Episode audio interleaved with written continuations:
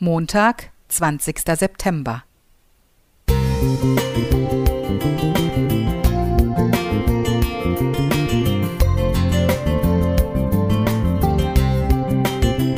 Ein kleiner Lichtblick für den Tag.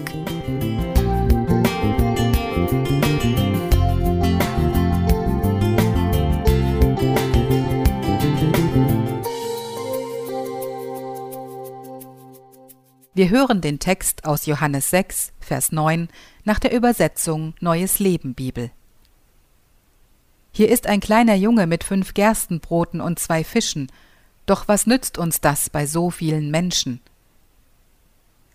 Er galt als einer der Unscheinbaren im Jüngerkreis, zwar namentlich genannt, aber oft mit dem Zusatz der Bruder des. Er hatte den Täufer gehört und folgte danach Jesus, Andreas. Ihm lag sehr daran, seinen Bruder Simon auf den Messias hinzuweisen. Überhaupt ist er immer dort zu finden, wo Menschen auf der Suche nach Jesus sind. In Jerusalem ist er zur Stelle, als einige Griechen unter den Festpilgern nach Jesus fragen.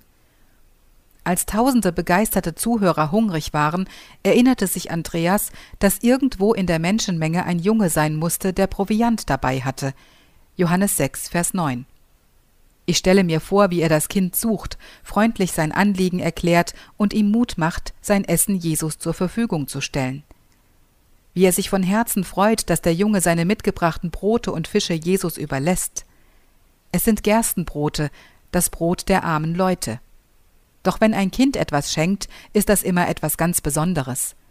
Seine fünf Brote und zwei Fische sorgten durch den Segen Gottes dafür, dass etwa fünftausend Männer satt wurden – Johannes 6, Vers 10. Was auch immer gegeben wird, was durch die Hände Jesu geht, wird reich gesegnet, sei es ursprünglich noch so gering. Jesus achtet darauf. Mit Mangel umzugehen ist seine Spezialität. Jede Not nutzt er, um zu seinem liebenden Vater im Himmel aufzublicken, dem Geber aller Gaben. Für Jesus zählt nicht, wer gibt, Rang und Namen spielen bei ihm keine Rolle.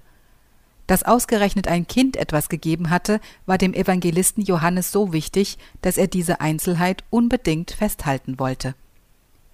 Als der Jünger Philippus mit seiner Logistik und seinem Latein am Ende war, weil keine Ressourcen verfügbar waren, dachte Andreas an den Jungen und seinen Proviant.